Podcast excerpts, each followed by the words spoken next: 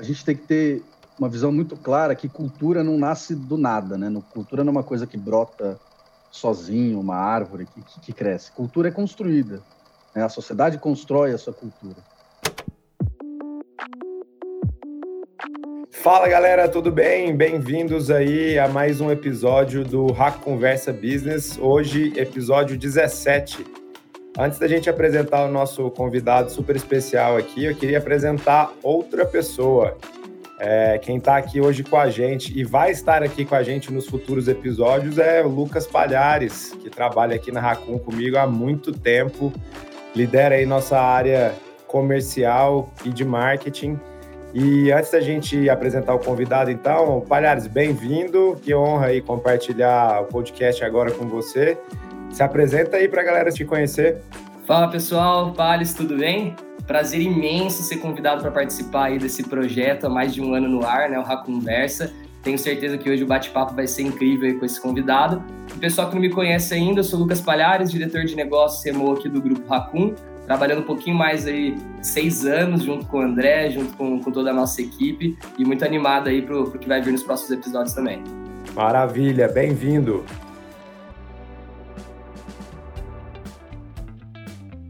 E para a gente apresentar o nosso convidado hoje, temos aqui o Maurício Vilar, que é um dos fundadores e CEO da Tembice, uma empresa fantástica que está revolucionando a mobilidade nas cidades e vai contar um pouco da trajetória dele, da empresa e o que, que ele enxerga para o futuro. Maurício, bem-vindo e obrigado aí por aceitar o nosso convite. Fala, Pales. Obrigado aí por me convidar. É um prazer estar aqui com vocês no A Conversa. Palhares também, seja bem-vindo aqui, primeiro episódio. Espero que te dê, te dê sorte aqui também. E vamos lá, vamos para o bate-papo. Muito bom.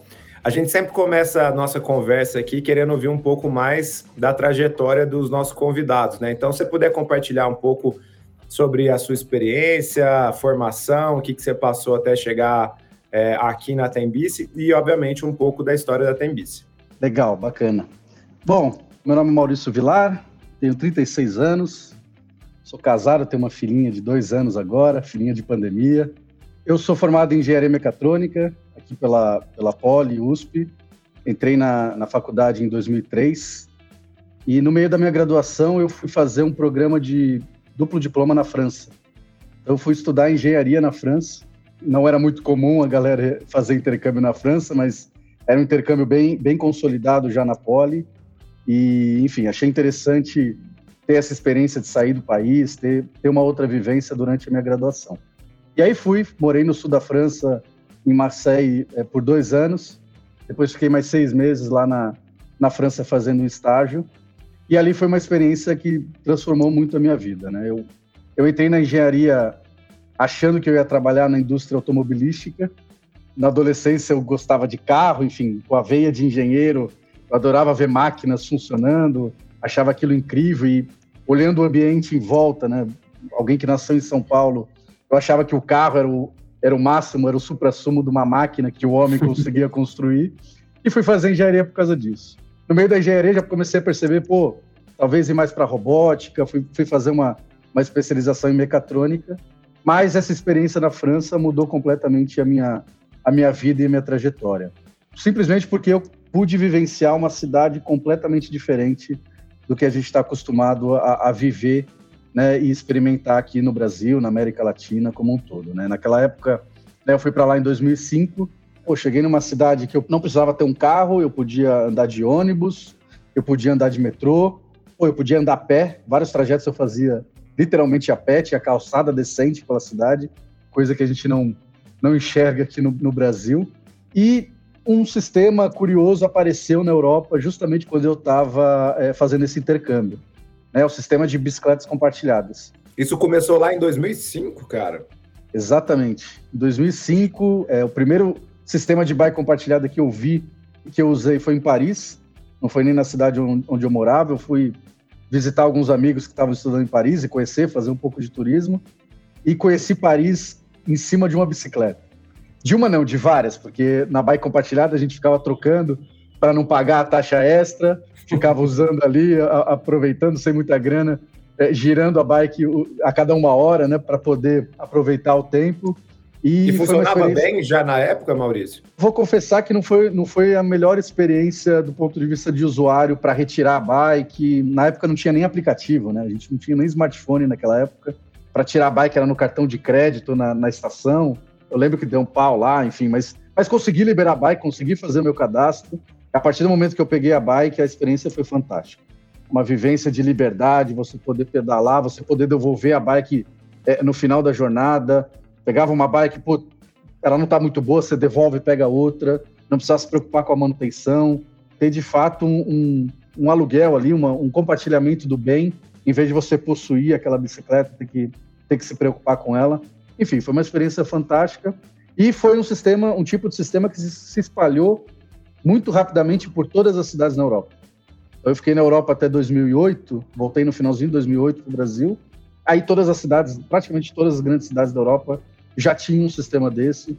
Toda vez que eu viajava, eu usava bike, eu, eu era o chato da galera que falava, pô, vamos andar de bicicletinha, vamos, vamos pra balada de bike, vamos fazer tudo de bike, aquilo me marcou muito. Enfim, quando eu voltei pro Brasil, não foi imediato, não cheguei no Brasil e falei, pô, vou abrir uma empresa aqui, vou, vou começar a Tembice, não foi assim. É, eu tinha dois anos de graduação ainda para terminar aqui na Poli, mas aquela sementinha ficou, ficou marcada. E aí, quando eu fui fazer meu TCC, né, conversando com um grande amigo que também fez essa, esse duplo diploma na França, a gente falou, cara, seria fantástico ter essas bikes na USP. Né? O Velib, né, que era o sistema de Paris, pô, imagina o Velib na USP, né? Imagina, cara, você poder pegar uma bike para ir para o bandejão, enfim, quem, quem conhece a cidade universitária aqui em São Paulo sabe como é horrível se locomover lá dentro, assim como várias universidades no Brasil, né? Aquele campus enorme, é tudo meio longe para você ir a pé, é tudo meio perto para você ir de carro. Você fica naquela coisa, pô, como é que eu me, me locomovo aqui dentro? Quem tem carro acaba fazendo trajetos insanos, né? De menos de um quilômetro de carro, uma coisa surreal, e nem percebe que está fazendo isso.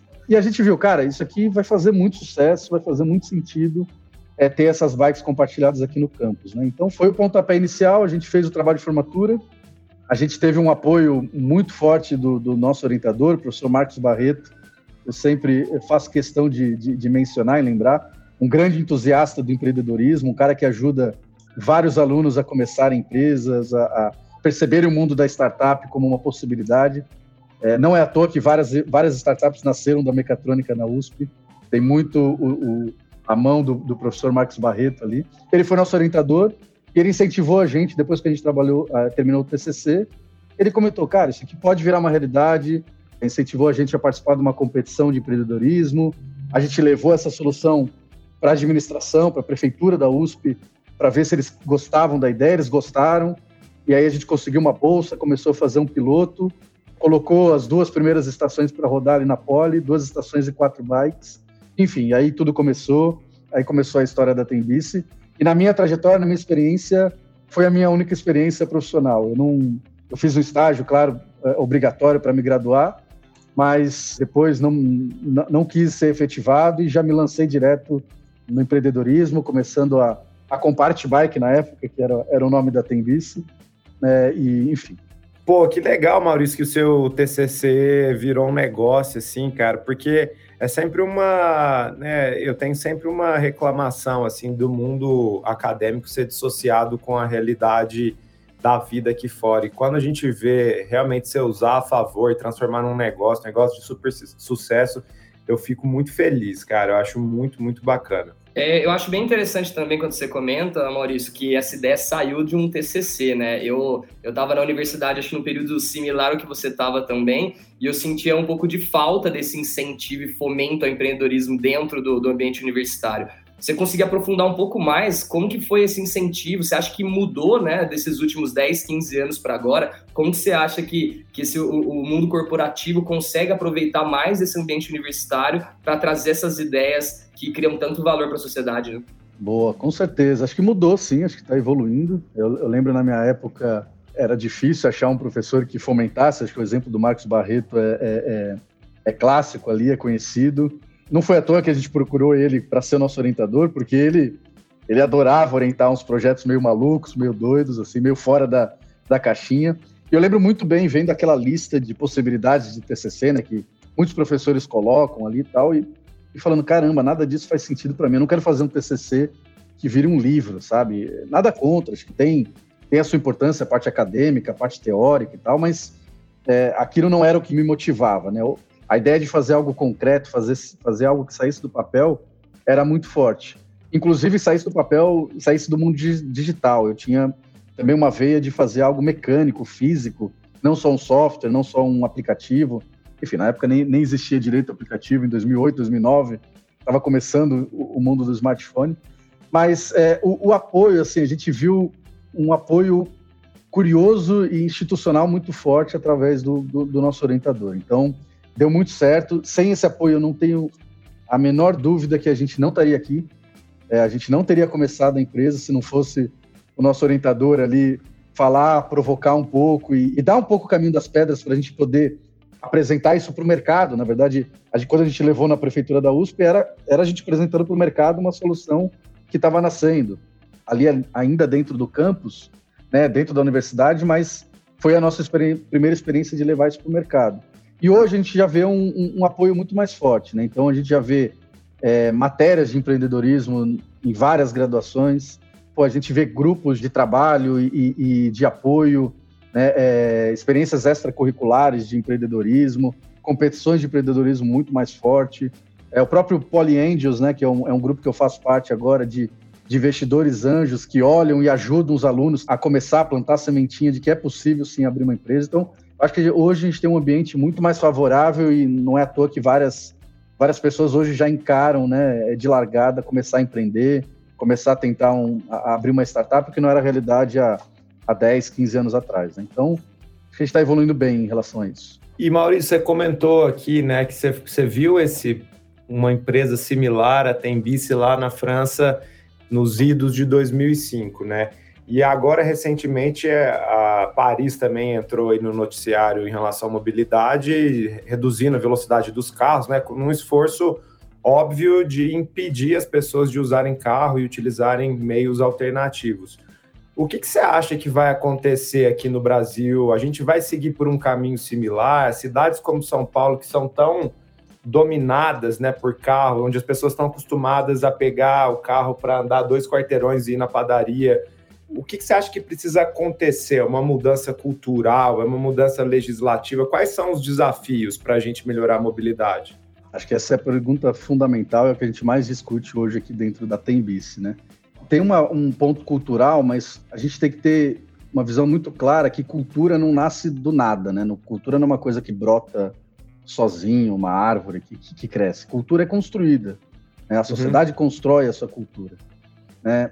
Lá atrás a gente falava, acho que é algo que felizmente não, não se fala tanto mais, mas se falava que brasileiro era apaixonado por carro, né? Quem, quem nunca ouviu isso é, ainda dizem um pouco isso. Cara, isso foi uma propaganda de uma empresa automobilística que botou na cabeça das pessoas, ó, é, você que nasceu nesse território, você já nasce apaixonado por um carro. Isso não faz sentido nenhum. Isso, isso, isso, é uma cultura construída. E a gente vive. É o poder do marketing aí, né? Poder do marketing, sem dúvida nenhuma. Né? Transformar um, uma máquina extremamente ineficiente, uma das mais ineficientes de, do ponto de vista energético, de capacidade de levar. Imagina duas toneladas levando 70, 80 quilos. É uma coisa completamente irracional, jogando poluição no, na, na cidade. E o poder do marketing da indústria é, é, conseguiu transformar num produto que todo mundo, enfim, que o brasileiro era apaixonado por carro. Não faz sentido isso, mas é, a gente vive há 60, 70, 80 anos essa visão única de que o carro é a única solução né, para a cidade. Então, a gente tem muita consciência que essa mudança não vai ser do dia para a noite, né, que é uma mudança de médio e longo prazo. Não basta colocar as bicicletas, os sistemas na rua, é uma construção, mês após mês, ano após ano, a gente percebe uma evolução. E eu acho que para dar um clique, é, é, enfim, respondendo a tua pergunta primeiro, eu não tenho dúvida que esse é um caminho sem volta.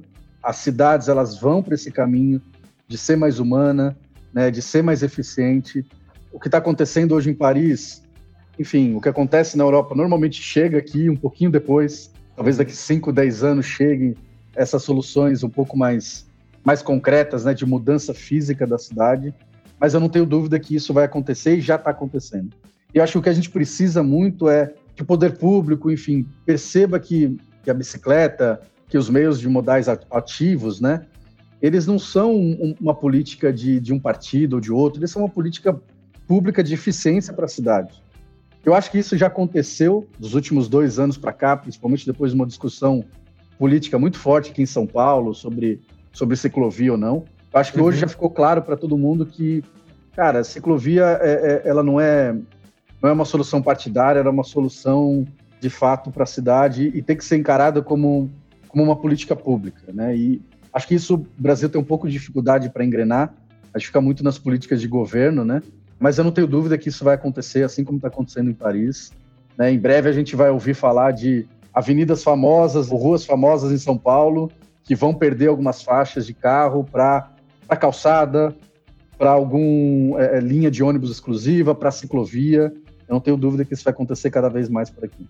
Ô Maurício, a gente está aqui na editoria Business, né? A gente sempre gosta de aprofundar um pouco mais sobre o modelo de negócio, né? E aí, pensando na Tendice, eu acredito que nesses últimos anos vocês passaram por diversos momentos e contextos diferentes. Explica um pouquinho mais para a gente sobre esses momentos e, e, sobre as formas de diversificação de receita que a Tembice tem, né? Qual delas escalou mais? Como que foi essa escolha? Qual é o momento que vocês estão hoje? Legal, bacana. A gente começou, como eu estava falando, depois da universidade, a gente levou aquilo para o mercado e sempre é, uma empresa, uma startup pequena, a gente não conseguiu levantar rodada de investimento lá no começo, 2010, todo mundo falava, cara, bicicleta, um business de capital intensivo, né, que é o nosso, a nossa realidade, é, muitos VCs falavam, pô, mas você vai pegar essa grana, vai comprar um monte de bike, se esse negócio não funcionar, isso não escala, né, então era sempre muito difícil lá no começo, né, então a gente foi pela linha do seguro, né, a gente vendia projetos fechados, né, numa linha B2B, então garantia um patrocinador, ou vendia até para uma solução é, é, privada, um condomínio, prédio, enfim, um, um, prédio comercial, prédio residencial, a gente chegou a vender. Então a gente garantia o business no B2B. Garantia que alguém pagasse aquela conta, a gente colocava a marca do sponsor, da empresa, do, do local na bicicleta e garantia que aquilo girava, que aquilo não ia, não ia acabar, né? A gente foi escalando aos poucos assim, mas era muito difícil, porque a gente vendia muito picado, era aquela venda né? Enfim, chegou a vender acho que 20 condomínios em São Paulo e tal, mas era, era muito trabalho para pouco resultado, né? No final, a gente tem uma solução de mobilidade urbana, né? A gente precisa estar na cidade para que todo mundo possa acessar e, e criar uma, uma característica de rede no sistema para que todo mundo possa usar a bicicleta compartilhada. E aí, a nossa trajetória foi que, na verdade, em 2017, a gente adquiriu uma empresa que já fazia a operação para o Itaú. Né? O Banco Itaú já tinha esse patrocínio né, com uma empresa e fazia essa solução em várias cidades pelo país. A operação ali não estava na melhor forma possível, enfim. A gente viu uma oportunidade de adquirir essa operação e começar a trabalhar nessa solução de bike compartilhada de forma mais eficiente. E a gente conseguiu comprar essa, é, essa empresa em 2017 e começar a operar essa solução para o Itaú. Então, aí que a gente mudou o nome para Tembice, de largada, o nosso modelo de negócios é, já tinha uma ancoragem muito forte, continuava com uma ancoragem muito forte no B2B, né, com o sponsor, enfim, com o Itaú que enxergava, né, enxerga é, a bicicleta como um pilar de investimento da marca e de, de retorno para a sociedade, enfim, é um projeto robusto. Mas a gente enxergou que o nosso business ele não escala no B2B. É, ele tem esse apoio muito forte no B2B, mas honestamente não existem 10, 20 Itaús na América Latina, que possibilita a gente ter 20, 30, 40 vezes mais bicicletas do que a gente tem hoje. É, que cabe na América Latina, a América Latina comporta até 300 mil bikes, hoje a gente opera 16 mil bikes aqui na, na região, mas a gente percebeu, cara, não vai ter, não existem tantas empresas do tamanho do Itaú para crescer no B2B. E o nosso negócio é B2C. Né? O nosso negócio, no final, a está trazendo a solução para quem precisa de uma locomoção mais eficiente na cidade. Então a gente, em 2017, já mudou completamente o mindset né, da empresa, né, investiu muito nas áreas de tecnologia, marketing, é, operação, para ter uma, uma solução confiável para o usuário final. E aí a gente começou a escalar e crescer no B2C. Hoje a nossa receita ela está na casa aí de meio a meio, 50% no, no, no B2B, 50% no consumidor final. Quando a gente assumiu a operação em 17, era quase 90% no, no, no sponsor. Então, a gente traçou essa estratégia e vem crescendo muito com ela. Inclusive, agora, semana que vem, a gente vai inaugurar né, um projeto em Brasília. É o primeiro projeto que a gente vai sem um sponsor, a gente vai com a marca Tembice mesmo. Que massa. Né, conseguindo viabilizar é, é, é, o sistema na receita B2C de forma direta. Pô, sensacional, hein, Maurício? Caramba, cara, é um feito para pouquíssimas empresas. Conta pra gente um pouco como é que foi isso, cara, chegar nesse patamar aí. E eu gosto muito de, de ouvir isso, né? Porque essa é a história predominante de quase todos os empreendedores. Ninguém começa com um sucesso estrondoso, levantando dinheiro e tal. A gente vê um caso ou outro, mas a, a verdade é muita ralação, muita porrada, muito não, muita porta fechada para conseguir chegar num momento desse aí que 0,001% de empresas conseguem. Primeiro, parabéns, cara, sensacional mesmo, assim. Mas conta para a gente como é que foi esse processo chegar até aqui. Cara, legal. Obrigado, Pales. Acho que foi é, muito gratificante ver o tamanho e né, o impacto que a gente consegue causar agora. Mas como você comentou, não, não foi essa história né, de, de empreendedor que explode, assim, é, isso é um caso em um milhão e e, na verdade, nem isso um caso é verdade, né? Porque quando tem que contar a história lá do Facebook, os caras têm uma hora e meia para contar num filme e parece que tudo aconteceu muito rápido também, né? Mas, na verdade, é. a realidade é muita relação, cara. É, é, a nossa história foi de muita relação. De 2010 até 2016, a gente era uma empresa de quatro sócios e os sócios faziam tudo. A gente montava bike, a gente revezava o call center de final de semana, direcionava para o celular de cada um. Imagina, eu tava às vezes no almoço de família, tinha que atender é, Rive Bike, boa, boa, tarde e tal. Qual é o seu problema? Passava pro time lá da operação, enfim, o time, era um mecânico que tinha, tipo. eu descia até 2016. O nosso maior projeto era, era em Riviera, em Bertioga, uhum. né, que fica 70, acho que um pouquinho, 100 quilômetros de São Paulo. Eu descia para lá duas vezes por semana para fazer manutenção das estações. É, cara, a gente fazia literalmente de tudo, construía tudo com a mão qualquer projeto novo, a gente, os quatro sócios que metiam a mão na graxa para fazer acontecer, né, literalmente. E do ponto de vista financeiro foi igual. A gente, é, como eu comentei, por ser capital intensivo e por ter um, uma desconfiança do, do modelo mesmo de bicicleta como uma realidade, a gente não conseguia captar grana. A gente teve várias conversas lá no começo, até 2016, mas não captava. E a nossa solução era a solução tradicional. A gente ia no banco, levantava empréstimo, levantava dívida, comprava, fabricava as bikes, botava os projetos para rodar, colocava os contratos dos patrocinadores, né, como garantia da dívida. Na primeira vez a gente colocou né, o carro dos sócios, né, vamos acabar com os carros, já bota na dívida mesmo. Né, depois todos acabaram vendendo os carros e, e, hoje só usam bike, mas. Caraca, empreendedor raiz mesmo, hein? Fazer é. dívida assim no talo, cara, nossa. Cara, é, é, era a solução que tinha. Então a gente acreditava muito no, no que a gente estava apresentando. Pô, a gente via que a, que a galera queria usar a bike. É, o projeto da USP, por exemplo, o Pedal USP, cara, com quatro bicicletas a gente chegava a fazer 100 viagens num dia. Era um negócio extremamente experimental e a galera queria usar. Então pra gente era muito claro, as pessoas vão querer usar isso daqui. Se a gente não está conseguindo levantar uma grana, pô, que bom, a gente não vai ser diluído agora, vamos pegar dívida mesmo e vamos crescendo em dívida. Em 16 a história já mudou, né? Quando a gente viu a oportunidade de adquirir uma empresa maior que a nossa, né? A empresa que operava para o Itaú já tinha 8 mil bicicletas em operação. Na época, a Tembice tinha umas 200, 300 bicicletas em operação.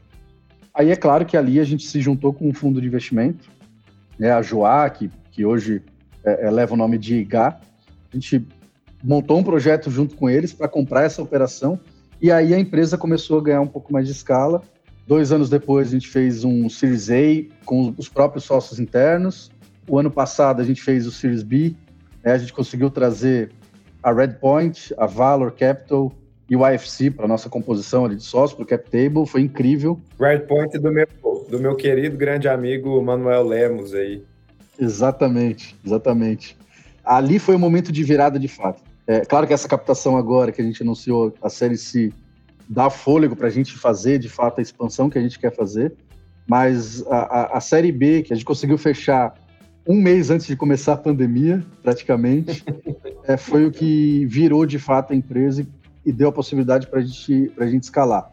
E foi, assim, claro que já ter um, um, um fundo com a gente, já ter a, a IGA com a gente ajudou nas conversas, abriu portas né, claro. né, para a gente acessar a Redpoint, acessar a Valor Capital, o IFC também, enfim mas mesmo assim não foi um processo muito trivial, porque acho que todo mundo tem na cabeça, que ó, a maioria das pessoas tem na cabeça, que entre 18 e 19 aconteceu um boom da micromobilidade, né? Várias outras empresas uhum. apareceram. Patinete. Patinete, bike dockless, né? Que é aquele modelo sem estação. Muito venture capital entrou nisso e muitos quebraram a cara. Então, para a gente foi difícil fechar, porque a gente falava, cara, a gente tem a melhor solução, a gente tem a solução correta, que o usuário confia, que vai escalar, mas muitos olhavam e falavam, bom, mas esse mercado já, já morreu, ele não existe. Então, foi um processo de muito, muita conversa, convencimento também. Mais uma vez que os fundos entraram para dentro, acho que já aceleraram muito e por isso que a gente conseguiu a rodada da Série C agora, praticamente um ano depois da Série B, para continuar a nossa expansão. É público o valuation que vocês tiveram nessa última rodada? Putz, ainda não. O valuation tá, não, não é público. Depois, quando a gente desligar, você me conta. Ô Maurício, achei muito boa a história, assim, é muito motivante escutar você falar desses obstáculos, de como vocês evoluíram, né? E ver uma empresa que nos últimos anos teve toda essa expansão. E aí, falando em expansão, vocês já estão em diversas cidades aqui no, no país, né? Você acabou de contar pra gente chegando agora em Brasília. E Chile e Argentina também, né? Conta um pouquinho essa experiência de internacionalização pra gente, que a gente já teve uma experiência aqui na Ragum também, é sempre gostoso trocar essas figuras. Cara, a gente, é, é, engatando na história, né, quando a gente assumiu a operação do Brasil em 2017, de cara a gente já assumiu cinco cidades em operação.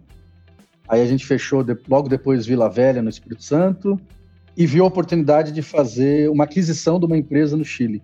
Uma operação em Santiago, que também não estava muito boa das pernas, também não tinha muita qualidade, também patrocinada pelo Banco Itaú, né, pelo Itaú local, lá no Chile basicamente o Itaú de lá falou: bom, como é que vocês resolveram isso no Brasil? Porque aqui nós estamos com, com o mesmo problema, uma solução que não está muito, muito legal para a marca, não está muito bacana para o usuário, né? E aí a gente adquiriu essa operação no Chile também, então foi uma, uma, uma aquisição que a gente fez no Chile. E em paralelo estava abrindo uma licitação em Buenos Aires. E a gente, na época, já traçou uma estratégia muito clara de ir para as principais capitais da América Latina. Para um movimento de, de defesa mesmo, para evitar que alguma concorrente né, da Europa dos Estados Unidos viesse para a América Latina. Dificilmente uma, um, uma concorrente vai, vai vir para uma cidade média ou pequena, mas cidades grandes como Buenos Aires, como Santiago, justificam o investimento para uma empresa vir. Então a gente falou, cara, a gente não pode perder esse mercado, a gente precisa dominar, né, proteger esse mercado aqui na, na América Latina. A gente participou da concorrência em Buenos Aires e vencemos. E aí foi uma loucura, porque foi praticamente ao mesmo tempo. A gente tinha acabado de adquirir a, operação em Santiago, estava operando lá porque já tinha uma solução existente, a gente também trocou toda a tecnologia, enfim, foi um pouco mais o feijão com arroz que a gente é, já sabia fazer no Brasil, já tinha feito no Brasil, mas foi um desafio muito forte, um desafio muito forte, principalmente em marketing. Santiago, eu falo abertamente, foi o único projeto que a gente colocou as estações e os usuários não, não apareceram no dia seguinte. Por quê? Cara, um pouco por conta do histórico da outra operação enfim, não vou entrar nos detalhes aqui, mas tinha alguns problemas de que os usuários não confiavam, tinha co muita uhum. cobrança indevida, enfim. Tinha algumas coisas que os usuários criaram uma repulsa por aquele projeto. E a gente trocou, trocou a tecnologia, mas todo mundo ainda enxergava aquilo como a, a mesma coisa.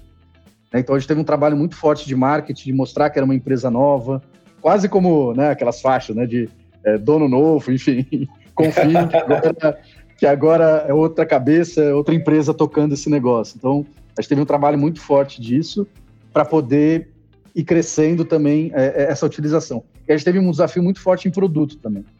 Então, o sistema de cobrança, né, o, cadastro do cartão de crédito no app, o que a gente tinha no Brasil não era escalável, não funcionava plug and play para o Chile. A gente teve que desenvolver correndo ali uma solução.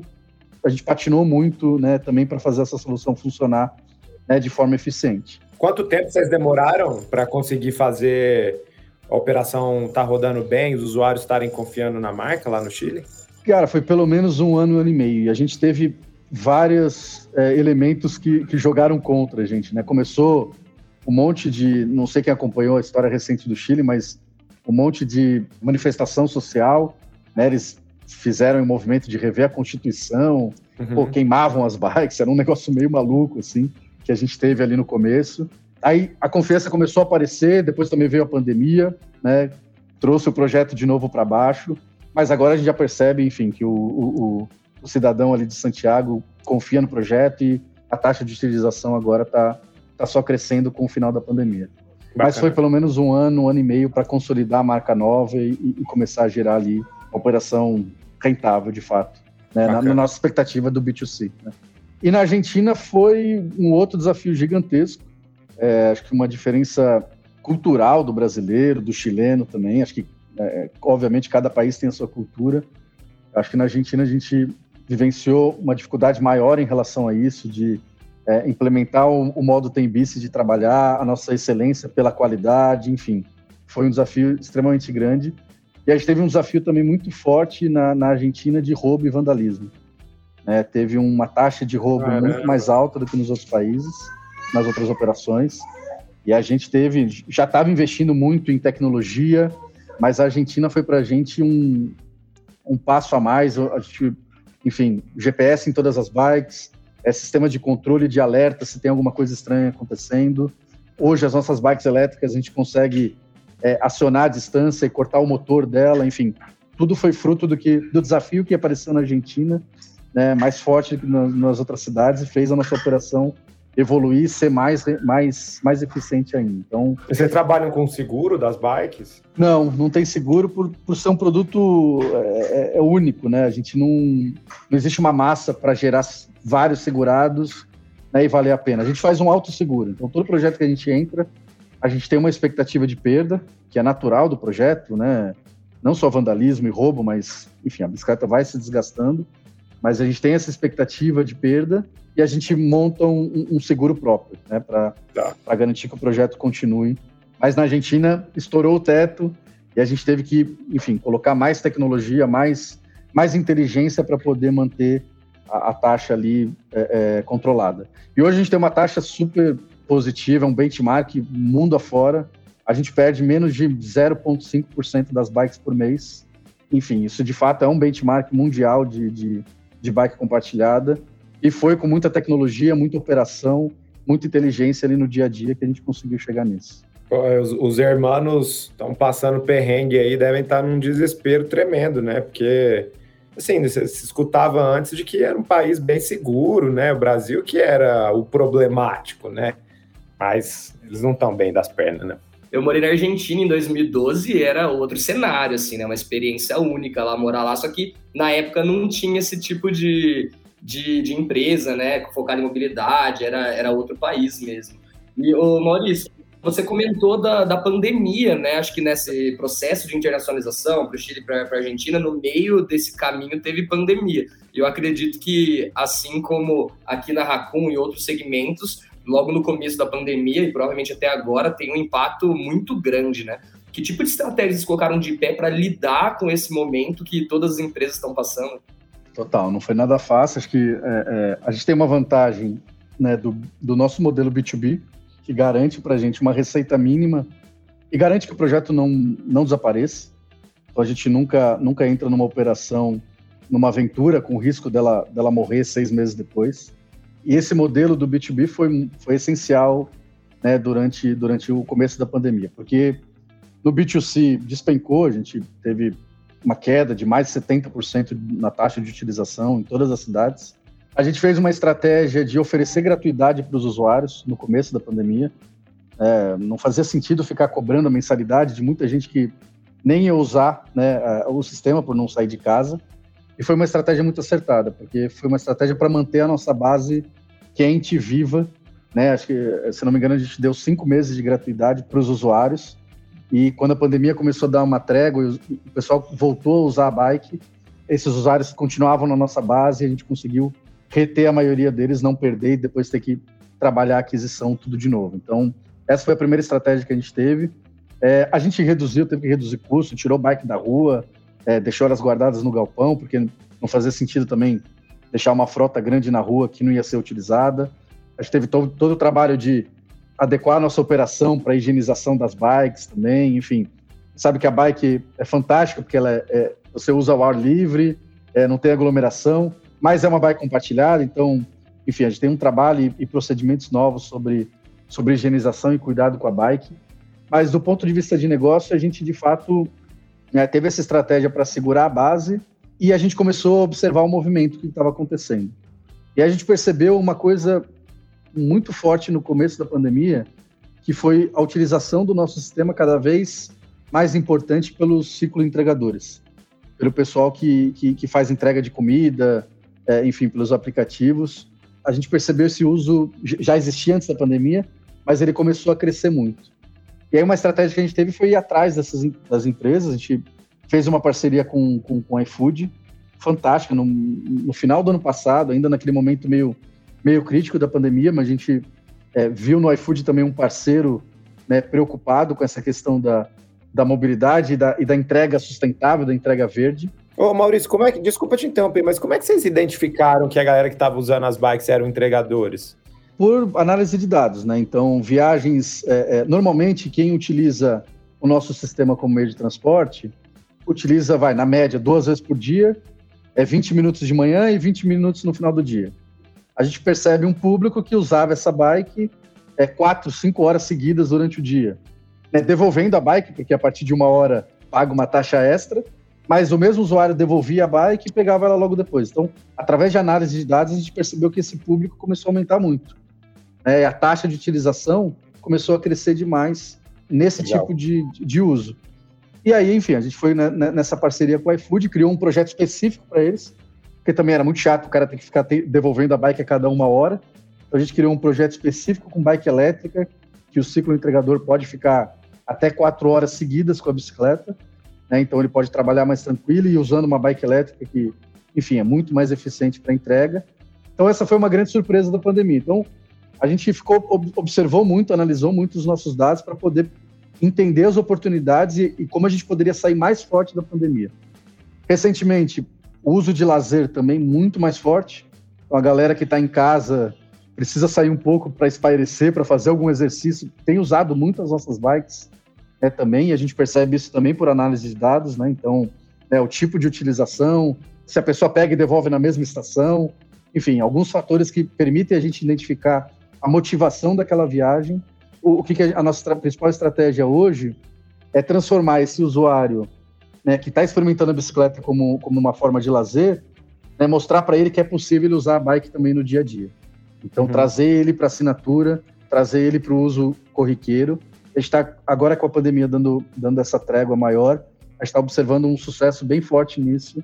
Né? E hoje a gente já tem uma taxa de utilização maior do que antes da pandemia. Nossa receita hoje já é 50% né, acima do que foi em fevereiro né, de 2020, antes da pandemia começar para valer aqui no Brasil. Então, foram momentos difíceis, mas a gente conseguiu, né, observando dados, observando o que, que o nosso cliente, o que os nossos clientes estavam fazendo com o nosso produto, o nosso serviço, conseguir ter as estratégias certas para sair mais forte da pandemia. Eu queria te ouvir falar um pouco mais sobre isso, porque esse é um ponto que a gente martela continuamente com todos os nossos clientes. Assim, é um tema que, de certa maneira, ele é antigo, porque a gente fala dele há muito tempo, mas ainda muito novo, porque a utilização e o potencial que tem, ele é praticamente inexplorado. O uso de dados para tomada de decisão, para identificação de oportunidade. Como é que funciona isso? É uma área específica dentro da empresa que fica olhando para esses dados e traz insights de negócio para vocês? Conta um pouquinho para a gente. Perfeito. É uma área, sim, dentro da empresa. A gente começou a investir muito na parte de, de tecnologia e dados a partir de 2019. Né? Então, a gente montou o nosso time desenvolvimento, produto, dados, é, hoje a gente está somando essas três frentes, a gente tem quase 100 funcionários aqui na Tembice, é, e a gente tem uma área específica de dados, toda a parte técnica de dados, criação do data lake, né, jogar todas as informações de diversos sistemas né, dentro de um, de um local único para a gente poder extrair isso de forma mais fácil. Mas a gente tem uma cultura né, na Tembice muito voltada a dados na empresa como um todo. Então, a nossa estratégia não é que uma área única seja a detentora dessa inteligência e fique dando insights para as outras áreas, mas que essa área possa treinar a empresa como um todo, né, para que a empresa como um todo possa se servir do, dos dashes, né, criar os seus próprios dashes, utilizar o data lake ali para ver a visualização que faz mais sentido para elas e aí poder extrair o, o que tem de melhor para ser mais eficiente. E aí, as principais áreas que a gente já usa isso hoje é na área de prevenção de perdas, então, essa área que tem esse resultado fantástico de, de controlar que, que as bikes não sejam perdidas, utiliza muito dado. Então, antifraude na entrada do usuário, toda tratativa para ver se aquela viagem é uma viagem de risco ou não, né? E, e gerar um alerta para essa equipe de monitoramento. É, utiliza dados ali em tempo real. A frente de logística hoje utiliza muito dado. Né? Então, aonde a gente tem que colocar a bicicleta, em qual horário do dia, aonde, qual é uma estação que está faltando bicicleta. Às vezes a estação está vazia, mas ela não precisa de bike naquela hora. Então, a decisão de colocar uma bicicleta só porque a estação está vazia, ela nem, nem, sempre é boa. E através de dados, de inteligência artificial, a gente tem um software que trata as mais de 20 milhões de viagens que a gente fez nesse ano e consegue otimizar isso e oferecer para a operação a melhor solução né, é, de logística. Enfim, na frente do usuário também cada vez mais. Então, eu acho que o que a gente está construindo aqui é essa não só uma área de dados, mas uma empresa com essa orientação né, para dados é, muito forte. Isso já tem dado resultados é, é fantásticos para nossa operação e a gente investe cada vez mais nisso. Enfim, estamos com mais umas 5, 10 é, vagas abertas aí nessa frente para poder ir reforçando o time. Maurício, a gente está chegando aqui ao fim desse episódio, um bate-papo muito agradável aí, a gente entender um pouco mais o modelo de negócio, de onde surgiu todas essas ideias. E todo final de episódio a gente pede para o nosso convidado fazer uma indicação de filme, série, podcast, algum conteúdo que ele, que ele tem ouvido, escutado, lido e que com certeza aí todo o nosso público, o pessoal de casa vai gostar de saber também. Consegue compartilhar com a gente? Claro. Vou dar duas indicações aqui. Acho que um livro que eu gostaria de ter lido lá no começo da história da Tembice, da Compart Bike. Eu li recentemente, faz, faz uns dois anos eu, eu, eu tive a oportunidade de ler. Chama High Growth Handbook, do Elad Gill. É, não sei se é assim que pronuncia o nome dele, mas é um livro fantástico e é um livro de consulta, assim, não é um livro, é um livro que cada capítulo trata de uma etapa de crescimento, uma empresa de hipercrescimento, e você pode consultar o tempo todo. Então, foi um livro muito confortante de ler, porque lendo, já tendo passado por algumas uma trajetória importante de crescimento, consegui ver que muitas coisas que aconteceram na Tembice acontecem em todas as startups, né? Que não foi erro nosso, enfim, várias coisas que a gente fica imaginando, pô, não é possível que seja assim. De fato, acontece quando a empresa está escalando muito rápido. E acho que é um livro muito legal de quem está começando uma startup é, é ler. E uma outra indicação que eu, pô, eu, eu acho que todo ser humano deveria ler é um livro que eu li agora no ano passado, na pandemia, é o Sapiens. Não sei se vocês já leram. Cara, acho que. Sensacional. Animal. Fato, todo mundo tem que ler esse livro. Ele mostra a história da, da, da humanidade de uma forma muito clara e acho que abre muita cabeça.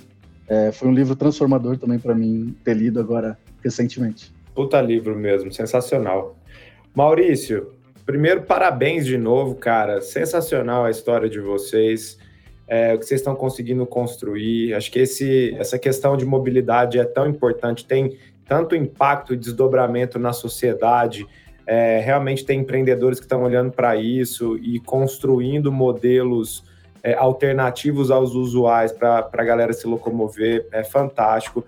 Ver que vocês conseguiram fazer um, uma rodada aí de mais de 400 milhões, fantástico. Significa que a empresa está sólida, que os investidores estão confiando e vocês vão ter capital para poder executar o plano, expandir e aumentar o impacto de vocês. Parabéns mesmo.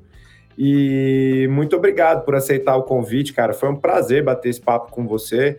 Podia ser uma conversa de, de mesa de bar, mas foi um, um podcast aqui. Vamos ver se em breve a gente marca aí alguma coisa, a gente encontra, porque a pandemia agora está permitindo né, os vacinados poder se encontrar e a gente conversa um pouco mais aí sobre empreendedorismo. Legal, bacana, Pales. Obrigado, obrigado, Palhares também. É, foi um prazer aqui, cara. Acho que pô, muito legal ter vocês como, como parceiros aqui da Tembice também.